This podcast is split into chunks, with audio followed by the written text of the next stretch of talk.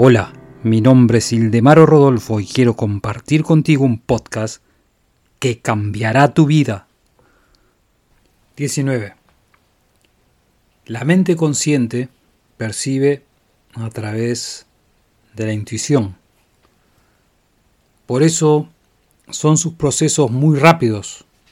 No esperan a los métodos lentos del razonamiento de la mente consciente. De hecho, no puede usar estos métodos. 20.